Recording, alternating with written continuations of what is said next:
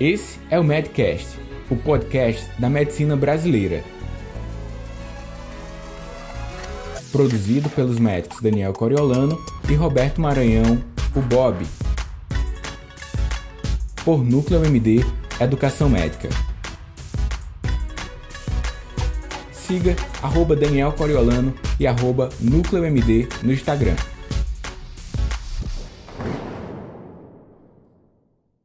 Criando uma rede colaborativa de relacionamentos na medicina. Meu nome é Daniel Coriolano, eu sou médico, autor de publicações de educação médica, dentre elas o livro Inteligência Financeira para Médicos, um manual que pretende levar você da emergência financeira para um estágio mais tranquilo de vida. E hoje eu vou falar sobre networking, uma rede de relacionamentos onde todos ganham. O mercado atual aponta que após a graduação e com a nossa entrada no mercado de trabalho, nós vamos atuar em pelo menos seis empregos distintos durante a nossa carreira. Isso com dados de hoje. Eu acredito que nós vamos atuar em muito mais. Eu, você e todos que estão entre os 25 e 37 anos já experimentamos um percurso de carreira totalmente diferente da que os nossos pais viveram ou vivem ainda hoje. Eu, Daniel, tenho quase 10 anos de formado e de lá até hoje eu já atuei e atuo em pelo menos quatro atividades diferentes, todas elas com a medicina como base, na assistência médica, na gestão de ensino médico e mentorias médicas. Isto não é mérito meu. Aposto que você que está me ouvindo agora e está nessa faixa etária já deve ter várias experiências trabalhistas e até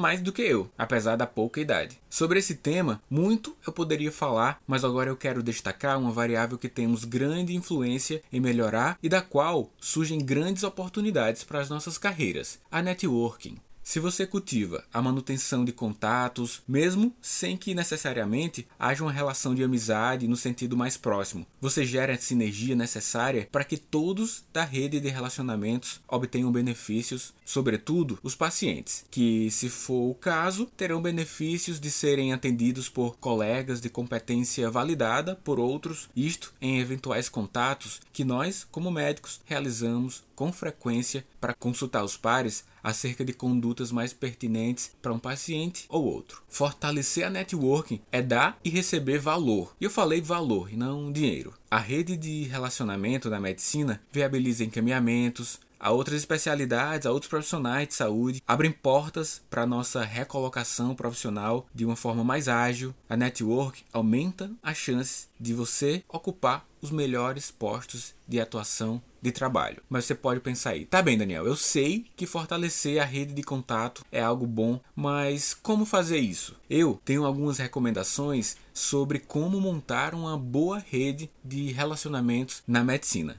eu vou apontar estas recomendações, listar comentários preciosos para que você possa considerar e, quem sabe, já começar a colocar em prática, em ação ainda hoje. Funcionam para mim, pode ser que funcione para você, mas sempre coloque muita criticidade e rigor às informações que chegam aos seus ouvidos, à sua mente minha lista de boas práticas para criação e manutenção de uma rede colaborativa de relacionamentos na medicina. Primeiro, não adianta buscar novos contatos se você não tem uma boa relação com os contatos atuais. Então, um bom primeiro passo é nutrir a sua rede atual com atenção. O interesse genuíno nos outros, por si só, já vai fazer uma enorme diferença. Segundo, fique atento para as oportunidades de resoluções de problemas que não são seus. Com isso, você passa a gerar impacto positivo no seu meio e de maneira natural você passará a ser mais lembrado. Você percebeu que alguém precisa de auxílio? Então vai lá, ajuda.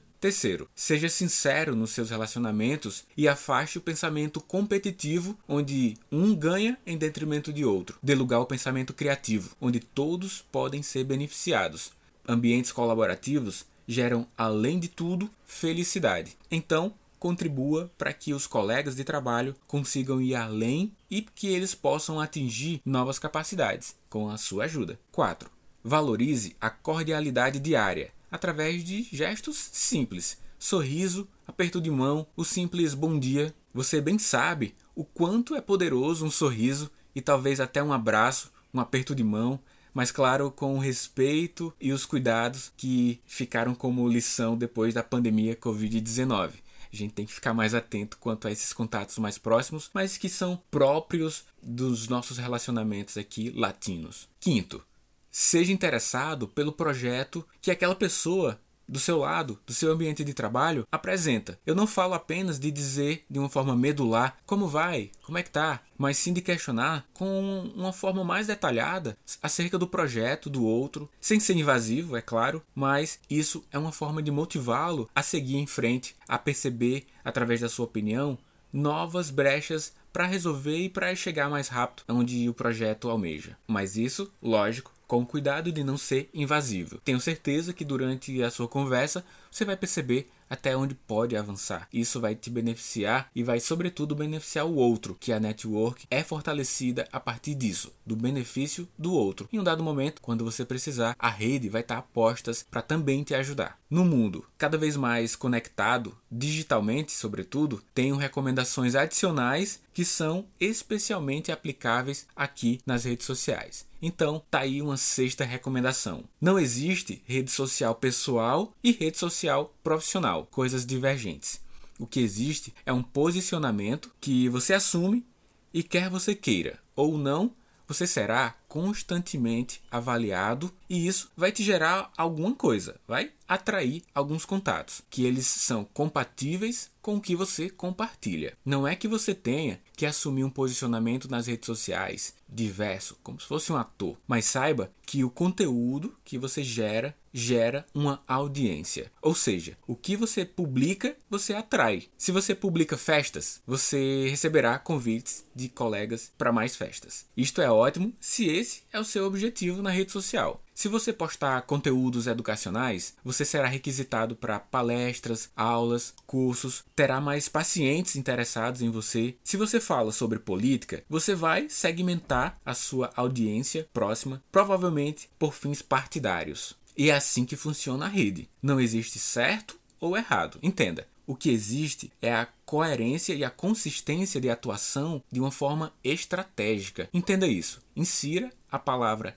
estratégia e ação, sobretudo, no seu posicionamento nas redes sociais. Meu posicionamento estratégico nas redes é mais direcionado para a produção e entrega de conteúdos de carreira, inteligência financeira, ou seja, conteúdos de educação médica. Com os conteúdos que eu produzo, o objetivo é gerar mais consciência sobre os temas e aí eu penso que isso contribui para a geração de um ecossistema de desenvolvimento médico através dos artigos, dos podcasts, dos cursos, dos livros que eu lanço. Os conteúdos que publico fortalecem a percepção de que eu sou uma referência ou autoridade sobre alguns dos temas que eu trato. Isto aumenta a conexão com a minha rede de relacionamento próxima e minha rede mais distante, mesmo que eu não conheça as pessoas. Se eu precisar, em algum momento da vida, por alguma demanda profissional ou até mesmo pessoal, é provável que você responda de uma forma ágil às minhas demandas. Se você faz parte da minha networking, provavelmente mais ainda se a gente já tem um contato presencial. No entanto, se essa afirmação não faz sentido para você, se você pensa agora, não, Daniel, se você precisar, eu talvez não serei tão ágil assim.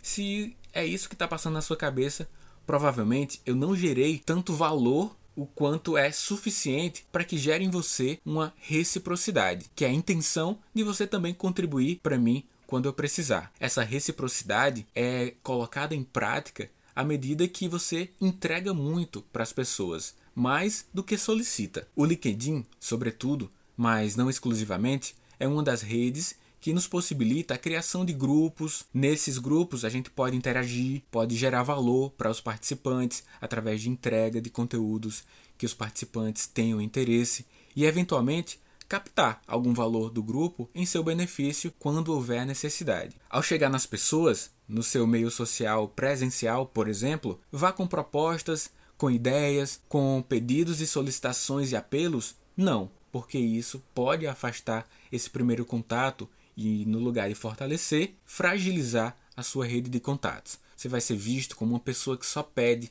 que só extrai, que só suga das pessoas ao redor. Algo que merece destaque é não busque ser o que você não é, nem aqui no digital, nem no presencial. Acredite, nós humanos somos especialistas em identificar fingidores. Fortalecer a networking é contribuir para o desenvolvimento de uma sociedade mais colaborativa e não fazer da vida um teatro onde atuamos longe da nossa essência e da nossa vida em comunidade. Eu te convido a me acompanhar nas redes sociais, basta buscar por arroba Daniel Coriolano. Lá você vai encontrar links que darão acesso a outros conteúdos ampliados, artigos, web aulas, meus podcasts, tudo bem? Então, um forte abraço e a gente se encontra em próximos conteúdos. Obrigado por acessar o Medcast. Para você ter acesso à comunidade fechada do podcast e ainda ter acesso a web aulas, e-books, mini cursos, conteúdos complementares aos episódios publicados por aqui, faça parte do Medcast Premium. O link para acessar e ativar o seu período gratuito está junto à descrição desse episódio.